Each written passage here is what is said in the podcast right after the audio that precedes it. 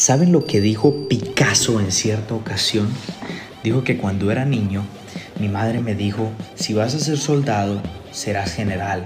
Si vas a ser monje, terminarás siendo el papa. En lugar de eso me convertí en pintor y terminé siendo Picasso. ¿Cómo la ven? Mi pregunta es si hoy estás confiando en tu poder o le estás dando el poder a otros. Recuerda que un niño no tiene problema en creer lo increíble, tampoco el genio y tampoco el loco. Somos el resto quienes con nuestros grandes cerebros y pequeños corazones somos los que dudamos, repensamos y no avanzamos. Y ese niño, con un mundo infinito de posibilidades, termina volviendo, eh, volviéndose un adulto viviendo en una cárcel de 4 por 4 Empieza uno a darle el poder a una profesión, te empieza a dar el poder a una clase social, a una buena cuenta bancaria o a una pareja. Y el día que estos no existen o se ponen difíciles, nos sentimos lo peor, nos llegamos a sentir fracasados y todo porque no estamos dando el poder a quien realmente lo, lo merece. ¿Alguna vez te has sentido minimizado o presionado por las nocivas influencias que nos rodean y que hacen que nos olvidemos de quién realmente somos?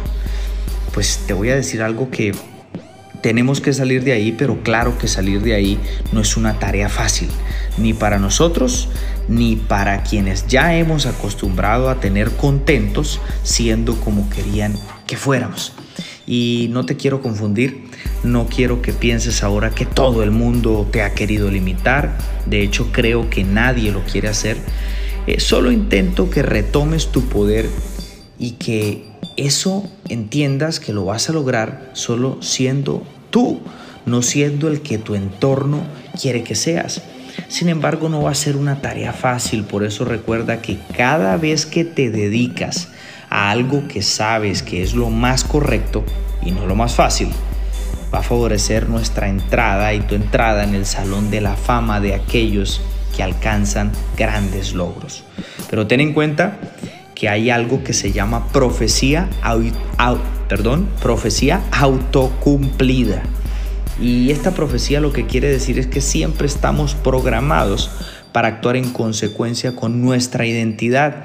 Y nuestra identidad normalmente ha sido construida eh, y es definida por todas aquellas opiniones de nuestro alrededor que siempre nos dice cómo somos, ¿no? Ejemplo, te dicen que eh, tú eres una persona paciente o te dicen que eres una persona acelerada, que eres una persona noble o que eres una persona mal geniada. O sea, todo el mundo te atribuye, te atribuye etiquetas que a veces no son. Y uno termina creyéndoselas, uno termina diciendo, soy mal geniado, soy impaciente, soy malo en tal cosa, y eso no puede ser realidad.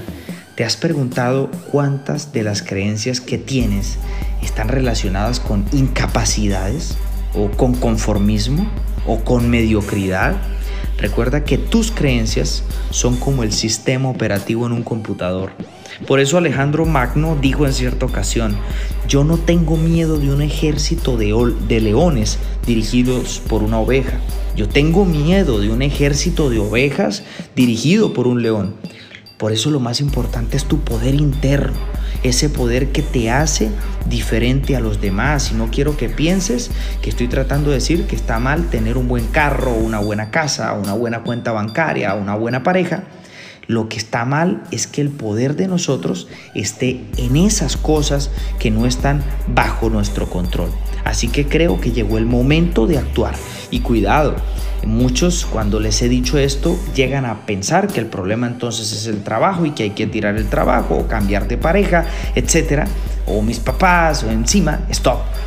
Te estoy llamando es a liberar tu poder interno.